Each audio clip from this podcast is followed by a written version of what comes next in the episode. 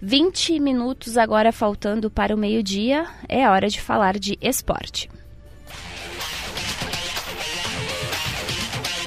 Destaques do Paixão Caju chegando com ele, Maurício Reolon, bom dia.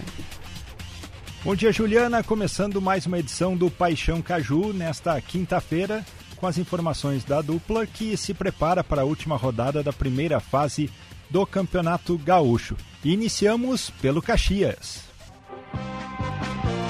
time Grenac vai a Santa Cruz do Sul para essa última rodada e quem traz as informações é o Eduardo Costa. O Caxias realiza hoje e amanhã as últimas atividades antes de viajar para Santa Cruz do Sul. No sábado, quatro e meia da tarde, enfrenta o Avenida na última rodada da primeira fase do Campeonato Gaúcho o Caxias que está com a sua classificação bem encaminhada, mas ainda não confirmada de forma 100%, de forma oficial. Por quê? O Caxias ainda pode ser alcançado pelo Juventude. Um empate contra o Avenida garante a classificação matemática da equipe Grená para a próxima fase. Caso perca o seu confronto, terá que observar o resultado do jogo do Juventude. O Juventude precisa vencer e tirar um saldo de cinco gols em relação ao Caxias.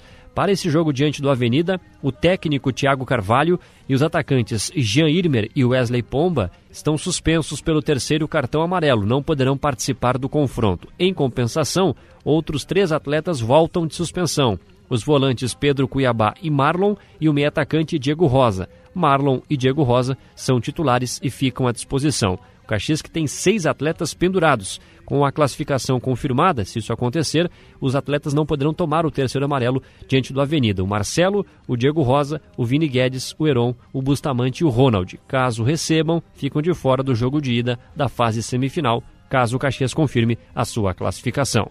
Aí então, Eduardo Costa com as informações do time Grená. Agora vamos para o lado alviverde. O Juventude que se prepara para essa última rodada, tendo poucas chances de classificação, mas ainda sonhando com a vaga, também em busca de um novo técnico. Quem traz todas as informações do Verdão é o Rafael Rinaldi. O diretor executivo de futebol Júnior Chávari está deixando o Juventude. O profissional responsável pela indicação do técnico Celso Rotti e de 23 contratações de atletas para esta temporada recebeu uma proposta financeiramente melhor. A Ferroviária, rebaixada no Paulistão, convidou o dirigente para fazer parte do clube. Chávari já indicou à direção Alviverde que ele deixará o clube após o jogo de sábado diante do Brasil de Pelotas. Os dirigentes do Juventude já trabalham com para substituir Chávari. Luiz Fernando Haneker, do Brasil de Pelotas, está entre os sondados, mas a definição do novo diretor executivo deve acontecer apenas depois da chegada do novo treinador.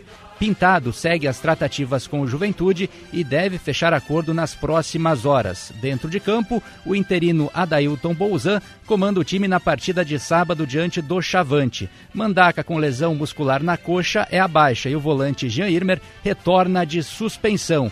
Uma provável equipe do Juventude tem Thiago Couto no gol, Dani Bolt, Danilo Bosa, Valsi Guilherme Guedes, Jean Irmer Jadson, Emerson Santos e Fernando Boldrin, David e Rodrigo Rodrigues. Ah, então, Rinaldi, com as informações do Juventude, para fechar o Paixão Caju de hoje, temos as informações da dupla Grenal.